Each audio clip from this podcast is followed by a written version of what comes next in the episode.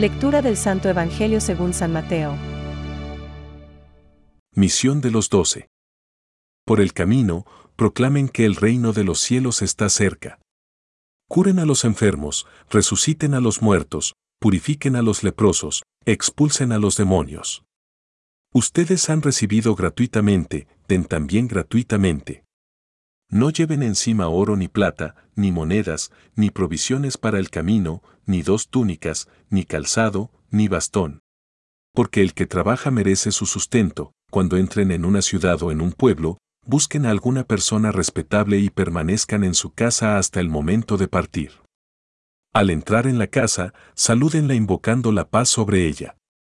Si esa casa lo merece, que la paz descienda sobre ella.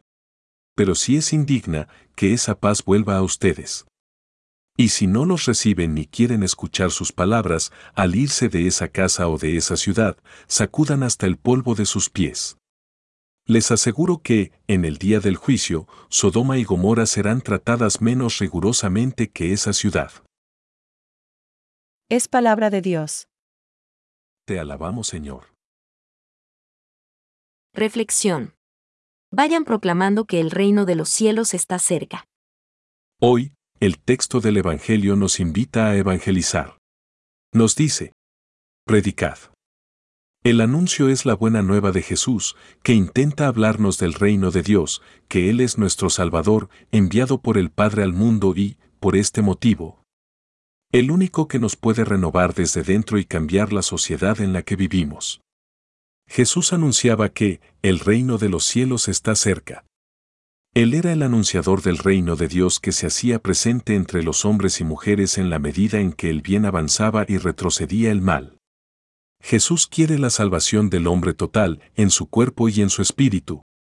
Más aún, ante el enigma que preocupa a la humanidad, que es la muerte, Jesús propone la resurrección. Quien vive muerto por el pecado, cuando recupera la gracia, experimenta una nueva vida. Este es un gran misterio que comenzamos a experimentar a partir de nuestro bautismo. Los cristianos estamos llamados a la resurrección una muestra de cómo el Papa Francisco busca el bien del hombre. Esta cultura del descarte nos ha hecho insensibles también al derroche y al desperdicio de alimentos. En otro tiempo nuestros abuelos cuidaban mucho que no se tirara nada de comida sobrante. El alimento que se desecha es como si se robara de la mesa del pobre, de quien tiene hambre. Jesús nos dice que seamos siempre portadores de paz.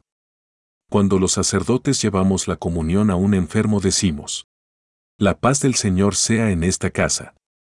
Y la paz de Cristo permanece ahí si hay personas dignas de ella. Para recibir los dones del reino de Dios se necesita una buena disposición interior. Por otro lado, también vemos como mucha gente pone excusas para no recibir el Evangelio. Nosotros tenemos un gran cometido entre los hombres, y es que no podemos dejar de anunciar el Evangelio después de haber creído, porque vivimos de él y queremos que otros también lo vivan. Pensamientos para el Evangelio de hoy. Los milagros visibles resplandecen para atraer los corazones de aquellos que los admiran desde la fe en las cosas invisibles, mucho más admirables. San Gregorio Magno.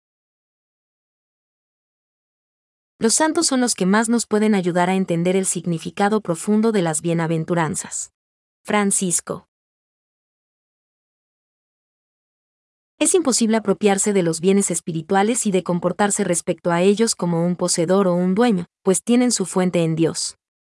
Solo es posible recibirlos gratuitamente de Él. Catecismo de la Iglesia Católica, número 2.121.